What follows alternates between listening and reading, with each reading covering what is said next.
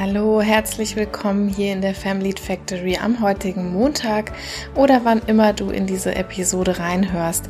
Mein Name ist Silke und ich begrüße dich hier im Podcast für Psychologie, Karriere und Leadership. Ich möchte, nein, ich muss heute gefühlt ein Thema in diesen Podcast einbringen, weil ich in den letzten Monaten und Wochen irgendwie immer wieder bemerke, wie sehr ich dadurch angeknipst werde Vielleicht kennt ihr das auch. Ihr schaut in eure Social Media App rein, ob das Instagram ist oder Facebook oder TikTok, ist eigentlich völlig egal. Oder ihr wollt was Bestimmtes auf Pinterest nachschauen. Vielleicht ist es euch aber auch schon mal in einem Gespräch so ergangen, dass ihr so überflutet werdet von so viel künstlicher Positivität. Ich werde gleich noch was dazu sagen, weshalb ich jetzt das Wort künstlich benutze. Da sehen wir Bilder von unglaublich glücklichen Menschen, die unfassbar ausgeglichen sind, die sich incredible fühlen, wie sie das sagen, die sich glücklich gehungert, glücklich trainiert, glücklich eingerichtet oder glücklich selbstständig gemacht haben. Punkt, Punkt, Punkt. Alles ist so positiv. Ich weiß nicht, kennt ihr das auch? Würde mich wirklich mal interessieren, ob sich irgendwer da draußen auch schon mal so angenervt gefühlt hat. Ich merke wirklich, wie angeknipst ich bin. Ja, so habe ich das im ersten einleitenden Satz ja auch genannt. In Gesprächen, das ist dann aber häufig mit Menschen, die mir nicht so besonders nahe stehen, da höre ich dann so Dinge wie, man muss immer positiv bleiben oder in der Krise liegt ja auch viel Gutes oder ich mache meine Routinen und dann bin ich total happy damit. Also, dass mich bitte an dieser Stelle niemand falsch versteht. Ich möchte hier niemanden persönlich angreifen und mir ist A natürlich bewusst, dass diese Leute das selten böse meinen. Die meisten benutzen solche Aussprüche geradezu unbewusst. Und B, die möchten mit diesen Aussprüchen oder Gedanken häufig ja auf etwas Gutes hinaus. Sie möchten damit Resilienz zeigen. Ne? Das ist mir schon sehr klar und sehr bewusst. Ich habe hier übrigens auch schon mal Folgen zur Resilienz gemacht. Wenn dich dieses Thema interessiert oder vielleicht auch jetzt in Abgrenzung, weil ich das gerade so gesagt habe, das sind die Folgen 11 und 12. Ich verlinke dir die auch gerne nochmal in den Show Notes. Die unbewusste Absicht dieser Menschen, die so etwas sagen, ist ja oft, dass jemand einfach optimistisch bleiben möchte, um schwere Zeiten besser zu überstehen. Soweit so nachvollziehbar. Das will ich mit dieser Episode hier auch überhaupt niemandem nehmen. Am liebsten spreche ich aber deshalb auch aus der Ich-Perspektive, denn es geht mir absolut jetzt nicht darum, jemanden anzugreifen, sondern wirklich eher darum, die Gefühle mal zu besprechen, die das in mir persönlich auslöst und auch in den letzten Monaten immer wieder ausgelöst hat. Nun ist es ja so, ich ja sehe, höre, lese diese ganzen überschwänglich positiven Dinge und zwar höre ich die dann einmal so mit meinen privaten Ohren oder sehe die mit meinen privaten Augen, aber gleichzeitig höre ich die auch mit meinen psychologischen Ohren.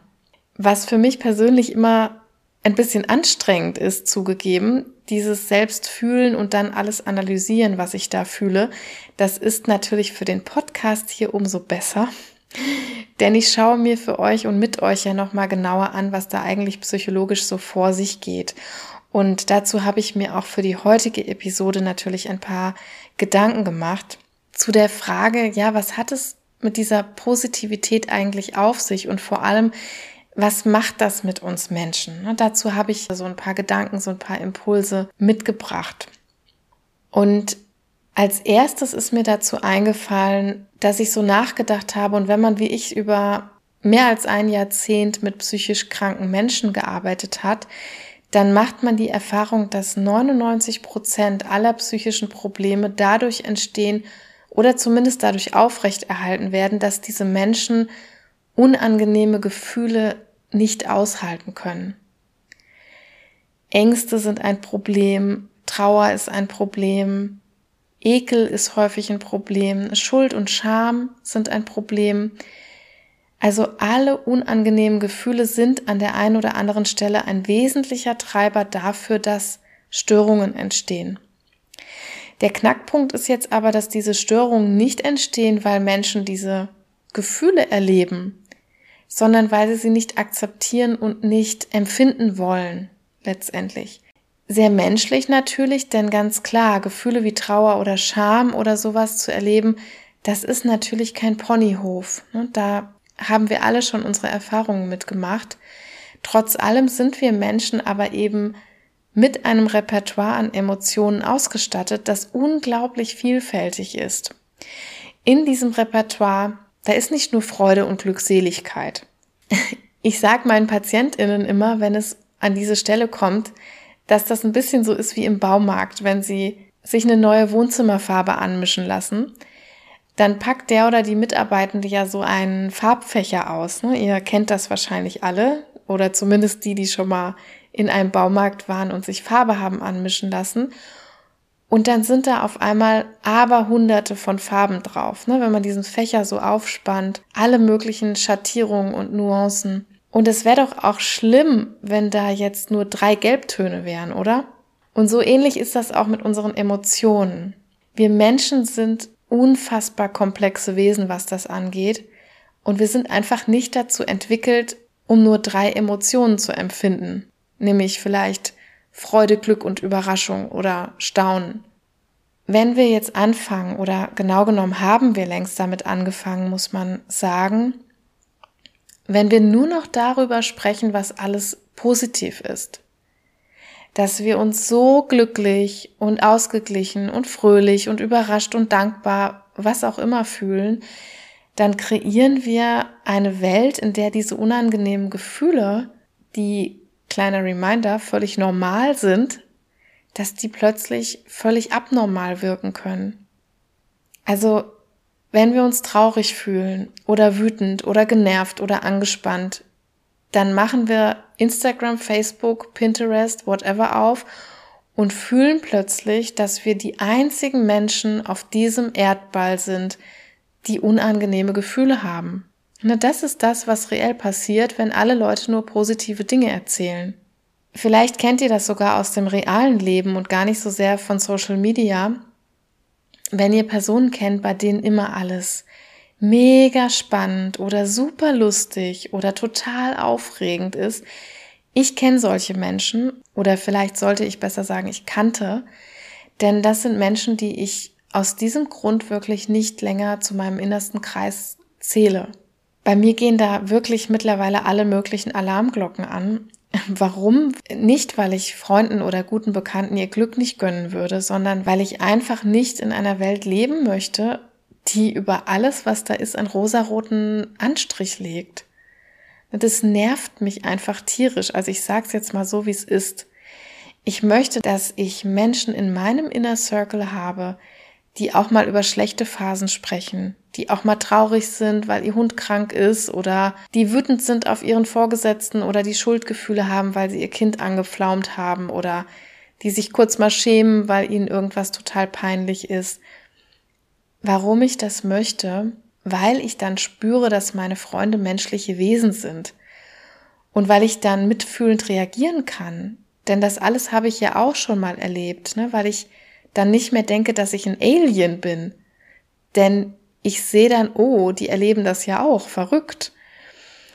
Ich hatte mal eine Patientin, das fällt mir gerade dazu ein, eine Patientin bei mir in der Praxis, das war noch ganz zu Anfang meiner beruflichen Tätigkeit, also schon viele Jahre her. Und bei dieser Patientin, da ging es um soziale Ängste und Perfektionismus. Ja, es fällt mir gerade ein, es ist auch witzig, dass ich gerade ja die Folge zu sozialen Ängsten gemacht habe vor kurzem. Ähm, also bei dieser Patientin ging es um soziale Ängste und Perfektionismus und die Patientin berichtete immer, dass sie sich bei jedem Fehler so unfassbar dumm vorkommen würde. Und eines Tages in der Sitzung, die wir zusammen hatten, da schrieb ich etwas ans Flipchart. Das ist jetzt nichts Ungewöhnliches. Ich schreibe immer ganz, ganz viel auf Flipcharts, auf Blätter oder für die Patienten auf, so dass sie das hinterher mitnehmen können. Und als ich mich dann umdrehte, um weiter mit ihr zu sprechen, da schaute sie mich plötzlich an wie vom Donner gerührt, in etwa so, als wären mir wirklich in diesem Moment Hasenohren gewachsen. Und wisst ihr, was der Grund dafür war? Ich hatte einen Rechtschreibfehler gemacht. Keine Ahnung mehr, was das für ein Wort war. Ich hatte jedenfalls in der Eile irgendwas falsch geschrieben. Und die Patientin war natürlich viel zu höflich und zu selbstunsicher, um mich darauf hinzuweisen. Ich habe das selber kurz darauf bemerkt, im Übrigen. Und dann habe ich die Patientin darauf angesprochen, warum sie denn vorhin so entrückt geschaut hat oder warum sie so erstaunt war und mich so wie vom Donner gerührt angeguckt hat. Dieser Fehler, der war von mir nicht beabsichtigt gewesen, aber ich habe ihn dann aufgenommen und direkt verwendet für diese Therapie, weil es so gut gepasst hat. Und als die paar Sekunden der Fremdscham dann bei ihr vorbei waren, da konnte die Patientin äußern, dass das gerade so etwas wie ein Licht in ihrem Kopf angeknipst hätte. Ich war dann erst so ein bisschen unsicher, was sie damit meint und fragte dann nochmal nach und sagt, und dann sagte sie auf einmal, Frau Rouge, ich hätte nie gedacht, dass Ihnen sowas passiert. Sie wirken immer so kompetent und weil Sie doch einen Doktortitel haben und so. Was war hier passiert? Also man könnte fast sagen, das war einerseits eine Zeitenwende für diese Patientin in der Therapie, aber das war auch eine für mich. Meine Patientin, die konnte dadurch so ein paar ganz wesentliche Glaubenssätze wirklich revidieren, nämlich sowas wie nur dumme Menschen machen Rechtschreibfehler. Ne, das war so ein Glaubenssatz, den sie vorher ganz arg verinnerlicht hatte. Oder ähm, ja, man ist nur etwas wert, wenn man fehlerfrei ist. Aber diese Begebenheit, die hat auch mich als Person und die hat auch meine Arbeit als Therapeutin wirklich verändert. Denn ich habe plötzlich am eigenen Leib gespürt, dass ich ein Wirkfaktor bin, würden wir in der Psychotherapie sagen. Damit ist gemeint, dass wir als Personen einen Einfluss haben. Also wie wir uns verhalten, ob wir mal Fehler machen, ob wir nahbar oder unnahbar sind oder ob wir auch mal von negativen Erlebnissen erzählen zum Beispiel. Das macht einen Unterschied für unsere Mitmenschen. Das ist ein Wirkfaktor. In meinem Fall war das jetzt eine Patientin in der Psychotherapie, das spielt aber überhaupt keine Rolle dafür. Fakt ist, wir werden durch unser Umfeld beeinflusst. Ja, und hier schließt sich auch wieder der Kreis so dieses ersten Aspekts. Unter psychologischen Gesichtspunkten ist das total wichtig, dass wir das komplette Repertoire unserer Emotionen und Erlebnisse zu sehen, zu hören, zu erleben bekommen. Denn alles andere, was wir so auf Social Media beispielsweise sehen oder in diesen, ja, Zahnpastatuben, Werbungsfamilien, die uns gerne mal vorgespielt werden, alles andere, das spannt so eine Welt auf, die ja vollkommen irreal ist. So wie die Glaubenssätze meiner Patientin auch irreal waren. Und so wie mich dieser Moment irgendwie damals wachgerüttelt hat, so darf uns, finde ich zumindest, diese Erkenntnis auch in Bezug auf diese toxische Positivität immer wieder neu wachrütteln. Wir alle wissen ja eigentlich, dass Social Media nicht authentisch ist. Ne, wir wissen alle, dass all diese Menschen auch mal negative Empfindungen haben oder dreckige Küchen oder faule Couchtage oder unaufgeräumte Kleiderschränke, ungesundes Essen, Punkt, Punkt, Punkt. Das Problem ist dieser Tage ja eigentlich nur, dass wir das nicht zu sehen kriegen. Das hat natürlich, das ist mir sehr bewusst, mehrere Gründe. Ne, zum einen möchte niemand wirklich die Kamera draufhalten, wenn er oder sie gerade am Boden liegt. Wir alle können uns da absolut auch an die eigene Nase fassen. Ähm, was ist zum Beispiel mit, wir animieren doch zum Beispiel alle regelmäßig die Menschen, die wir fotografieren wollen, dazu, dass sie lächeln sollen. Ne, wie oft haben wir das schon gesagt? Lach doch mal, wenn die Kamera draufgehalten wird. Wir können das doch noch nicht mal aushalten, dass wir die Welt auf einem Foto so abbilden, wie sie nun mal gerade ist. Vielleicht motzig und unlustig. Zum anderen haben wir aber auch diese, ich nenne die immer gerne Cinderella-Mentalität. Also wenn wir etwas zeigen, das negativ ist, das kommt ja durchaus vor, wenn ihr mal in euren Feed scrollt, da gibt es Dinge, die negativ sind, aber dann muss das immer in so einer Art Vorher-Nachher-Story passieren. Das Negative, das ist dann meistens so ein Bild, auf dem jemand Übergewicht hat oder Falten oder ein unordentliches Haus oder auf dem jemand auf Krücken unterwegs ist, sowas. Aber das wird eigentlich nur aus einem Grund gepostet, um das nachher zu posten. Das Bild nachher mit der Bikini-Figur, der porenreinen Haut oder mit dem perfekt sortierten Marie Kondo Kleiderschrank oder dem Marathonläufer, der eben noch auf Krücken zu sehen war. Ja, also Fakt ist doch, Menschen lieben diese Geschichten. Ich habe das als Teenagerin auch schon geliebt, diese Vorher-Nachher-Bilder in der, äh, wo war das früher, in der Physik, so, die man beim Friseur immer mal gelesen hat. Deshalb volle Solidarität. Ne? Also kein Bashing für Menschen, die das gerne anschauen und auch kein Bashing für Menschen, die sowas posten.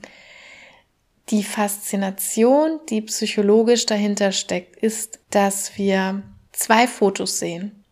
Oder von mir aus auch ein Video, das maximal 30 Sekunden dauert. Und mit einem Schnipser ist das Negative weg und das Positive ist da. Diese Faszination entsteht, weil wir auch gerne möchten, dass es so schnell geht. Diese Zusammenschnitte, die wir da sehen, die bewirken, dass wir die Zeit dazwischen, zwischen den zwei Aufnahmen oder zwischen den Schnitten, dass wir diese überhaupt nicht registrieren. Ne, dazwischen, was könnte dazwischen passieren? Da könnten Tränen sein oder Downs oder Strapazen oder Klinikaufenthalte, Rehas, ja, die vielen Liegestütze, die Fastenmonate, whatever, all das existiert ja gar nicht. Und aus psychologischer Sicht wäre das aber mal so, so wichtig, dass das existieren würde. Puh, ja, jetzt habe ich mich ganz schön ausgelassen an dieser toxischen Positivität, die wir da überall zu sehen und zu hören kriegen, im Gespräch mit reellen Leuten, mit virtuellen Leuten, wann auch immer, wo auch immer. Und jetzt habe ich natürlich auch darüber nachgedacht, was kann man denn dagegen tun? Was wäre denn jetzt wünschenswert oder vielleicht auch hilfreich, um dieser toxischen Komponente, dieser Positivität, diese dieser Darstellungen mal entgegenzuwirken. Ja, was sind jetzt so Lösungsversuche? Wünsche ich mir jetzt, dass wir alle auf Instagram und Co lauter Bilder von Operationen von heulenden Menschen und Kündigungsschreiben posten? Nein, natürlich nicht. Aber es würde absolut helfen, wenn wir ein bisschen mehr Ausgewogenheit herstellen würden. Also immer an das große Repertoire denken, was ich eben so beschrieben habe. Denkt an den Baumarkt, denkt an den Farbfächer. Also wenn wir etwas veröffentlichen, und das muss ja nicht immer im Netz sein, das kann auch im, in einem Gespräch sein, wenn wir mit Freunden oder der Familie sprechen, auch da legen wir ja unsere Gedanken, unsere Gefühle offen, dann dürfen wir da durchaus gerne mal mehr als drei Emotionen berichten. Dann dürfen wir mal über die ganze Palette berichten. Was ist mir vielleicht letzte Woche peinliches passiert? Worüber habe ich mich geschämt? Worüber habe ich mich geärgert? Worüber war ich wütend? Habe ich Angst gehabt? War ich irgendwo unsicher? Habe ich mich irgendwo schuldig gefühlt? All das sind Dinge, die wir immer gerne mal verschweigen, weil wir die irgendwie mit Scheitern, mit Versagen, mit irgendetwas in Verbindung bringen, Manchmal wollen wir auch keine Spaßbremsen sein. Auch das habe ich schon von Bekannten und Freunden gehört, dass sie sagen, nee, ich will dir jetzt nicht mit meiner schlechten Stimmung auf den Nerv gehen. Ja, da kann ich nur sagen, was für ein Quatsch. Also denkt an das große Repertoire, denkt an diesen Farbfächer und die vielen Nuancen, die da sind. Und das hat wirklich ganz, ganz viele Auswirkungen auf viele Dinge. Ich musste nochmal an viele Mütter und Väter denken, die ich so in Psychotherapien sitzen hatte. Die denken beispielsweise ganz oft, dass sie bei ihren Kindern die ganze Zeit positiv sein müssten. Wie viele depressive Patientinnen habe ich schon im Gespräch gehabt, die meinen, sie schädigen ihr Kind, weil sie öfters weinen müssen. Ich sage dann immer zu denen, so schnell schädigt sich's nicht. Denn Traurigkeit gehört zum Menschen und Kinder dürfen sehen, dass ihre Bezugspersonen manchmal traurig sind. Problematisch wird's wirklich nur dann, wenn Kindern vermittelt wird, dass sie der Grund für diese negativen Emotionen wären. Ja, also dass sie der Grund sind, warum Mama oder Papa sich schlecht fühlt, warum sie traurig sind, warum sie ängstlich sind, warum sie Schuldgefühle haben etc. Das hat bei Kindern nichts zu suchen. Also sie haben nicht die Verantwortung für unsere Emotionen. Aber zeigen dürfen wir diese emotionale Bandbreite durchaus. Abgesehen davon ist wirklich alles gut. Ne? Trauer gehört dazu, Wut gehört dazu, Angst gehört dazu, Scham, Schuld, Unsicherheit, whatever, alles, was ihr fühlt, ist in Ordnung. Was wir diesbezüglich auch tun können, ist, unsere Begriffe für emotionale Zustände wieder mal zu erweitern. Ich habe gerade in einem sehr tollen Buch übrigens, das heißt Überwintern, von lasst mich überlegen, Catherine Hay heißt sie so. Catherine May, glaube ich, entschuldigt. Ich verlinke euch das gerne. Catherine May, das heißt, ähm, ja, wie gesagt, überwintern und als Winter bezeichnet Catherine May all die schwierigen Zeiten, all dieses saisonale Scheitern oder zeitweise Krisen in unserem Leben. Und Sie schreibt darin ganz, ganz äh, herrlich, also literarisch so sowieso auch total empfehlenswertes Buch. Sie hat einen ganz schönen Schreibstil und sie beschreibt darin, dass Kinder ein größeres Repertoire an Schimpfwörtern als an Emotionswörtern haben. Und da musste ich wirklich schmunzeln, weil das stimmt, wirklich. Ja, warum ist das so? Weil eben die Eltern, ErzieherInnen, Lehrende diese Begriffe einfach nicht benutzen. Da läuft wirklich etwas schief, wenn wir eine Welt kreieren, in der alles toxisch positiv ist, in der eigentlich nur noch davon geredet wird oder in dem die Kinder nur noch zu hören bekommen, freust du dich? Auf der anderen Seite aber sowas wie, du musst doch keine Angst haben oder sei nicht traurig. Ihr merkt vielleicht auch an dieser Sprache schon, die negativen Emotionen, die sollen möglichst ganz schnell weg. Die sollen möglichst schnell vorbei sein oder gar nicht erst empfunden werden. Ein ganz cleverer Gedanke kann für manche Personen auch sein, dass es in negativen Phasen nicht immer darum geht, alles zu lösen. Ne, wir sind häufig schnell so in so einem Lösungsmodus.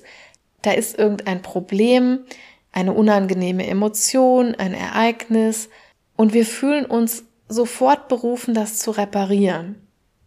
Das wird oft männlichen Personen so nachgesagt, dass sie immer in so einem Lösungsmodus sind, anstatt einen einfach mal in den Arm zu nehmen oder einfach mal seelischen, moralischen Beistand zu leisten. Ich glaube, auch bei männlichen Personen ist das wirklich noch mehr in der Sozialisation, dass sie sofort in diesen Reparaturmodus geraten.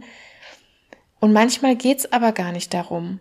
Na, manchmal darf man das, was da ist, auch mal einfach aushalten.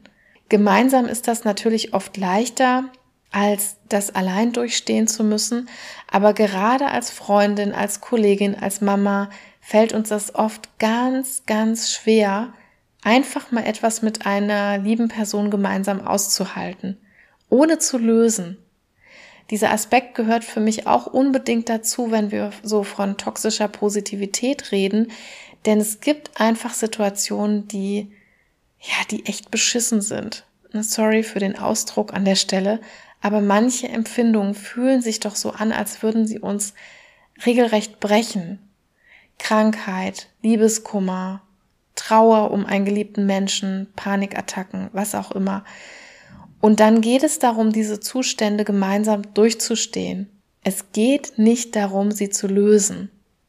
Also vielleicht kann das für dich auch nochmal so ein ganz hilfreicher und ganz kraftvoller Gedanke sein, an den man sich immer mal erinnern kann. Als ich mich näher mit diesem Thema mal beschäftigt habe, das ist schon länger jetzt her, aber seither gibt mir das wirklich eine kleine Hilfestellung in so Situationen, wenn, gerade wenn so meine liebsten Menschen, das sind dann oft meine Kinder, mein Partner, ne, Angehörige, die besten Freunde, wenn mit denen irgendwas ist, dann kommen wir ganz, ganz schnell in diesen Lösungsimpuls, in diesen Reparaturimpuls, gerade wenn wir so MacherInnen sind. Und da hilft es mir seitdem wirklich immens, wenn ich mich daran erinnere und sag mir so innerlich, du musst das nicht lösen. Du darfst jetzt einfach bei dieser Person sein, du darfst Beistand leisten, du darfst die Hand halten, du darfst in den Arm nehmen, aber du musst diese Sache jetzt nicht lösen. Es darf jetzt auch mal für eine kleine Weile negativ sein. Puh, ja, jetzt habe ich mich so einigermaßen über diese krampfhafte über diese toxische Positivität, die mir überall im Netz und im Leben über den Weg gelaufen ist, ausgelassen.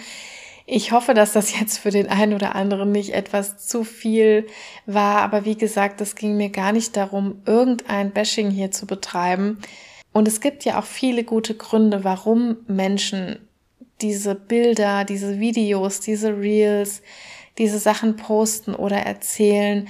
Oftmals möchten die uns aufheitern, oftmals möchten die uns motivieren, möchten die uns inspirieren.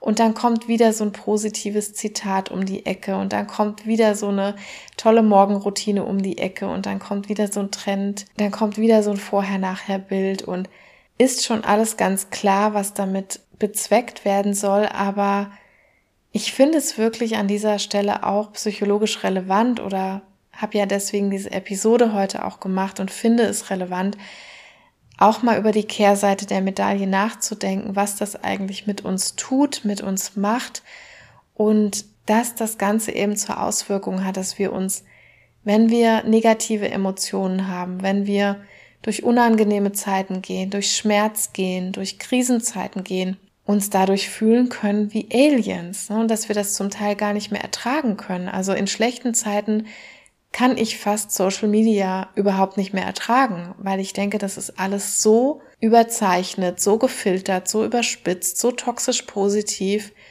dass ich mir das überhaupt nicht mehr geben möchte. Das finde ich auf der einen Seite total schade, weil es ja auch ein Medium ist, mit dem wir so viel Gutes machen können. Aber dagegen hilft eben nur, indem wir uns ja, wie ich mir bei meiner Patientin, indem wir uns alle bewusst werden darüber, dass wir auch Wirkfaktoren sind und dass wir diesbezüglich auch eine Selbstwirksamkeit haben.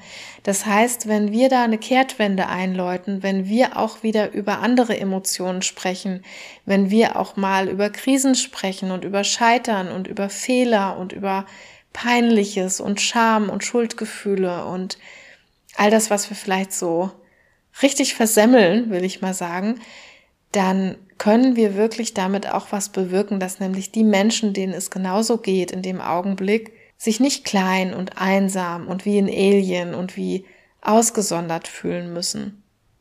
Wir können da den Herdentrieb und den Gruppenzwang und Spiegelneuronen auch mal für was Positives nutzen. Jetzt geht mir meine Stimme so langsam verloren. Ich habe leider dieser Tage so ein bisschen Probleme hoffe aber, dass das nicht ganz zu komisch jetzt hier alles klingt. Aber ich bin jetzt mit der Folge auch so langsam am Ende und ja, möchte euch einfach zum Schluss nochmal ermutigen, seid selber euer Wirkfaktor und tragt vielleicht auch ein bisschen mehr der Emotionspalette und der Erlebnispalette in eure Netzwerke rein, ob das soziale, virtuelle Netzwerke oder reelle Live- und in Farbe Netzwerke sind, ist eigentlich ganz egal. Ich finde, aus psychotherapeutischer Sicht kann die Welt ein bisschen mehr Authentizität und Farbnuancen und Emotionsbegriffe gebrauchen. Dann habe ich vielleicht auch irgendwann mal weniger zu tun in der Psychotherapie. Wäre doch schön. Ja, ich wünsche euch noch eine wunder, wunderschöne Restwoche. Wie immer das Angebot, wenn ihr mich kontaktieren möchtet, könnt ihr das gerne tun. Zögert nicht alle Daten findet ihr dazu in den Show Notes, ob das E-Mail oder Homepage ist oder Instagram-Account. Ihr könnt einfach klicken. Und ich freue mich natürlich, wenn es euch gefallen hat, wenn ihr mit den Folgen was anzufangen wisst, teilt sie einerseits gerne, verschickt sie in euren Netzwerken und kommentiert sie auch gerne. Ich mache mindestens immer ein, zwei Posts zu den jeweiligen Folgen auf Instagram. Ihr könnt gerne mal einen Kommentar drunter setzen oder Fragen stellen. Themenwünsche dürft ihr auch gerne einbringen, wenn ihr irgendwelche spezifischen Fragen zu diesen Podcast-Themen habt. Dann werdet sie gerne los. Wenn ihr Lust habt, zu mir ins Einzelcoaching zu kommen, könnt ihr das natürlich auch machen. Das könnt ihr virtuell jederzeit auch bei mir buchen über meine Homepage. Kontaktdaten, wie gesagt, in den Show Notes.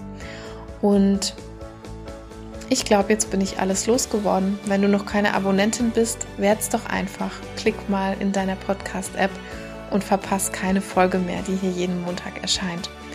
Schöne Restwoche euch. Macht's gut, werft Emotionsbegriffe hinaus in die Welt und macht Social Media dadurch ein bisschen bunter. Bis nächste Woche. Ciao.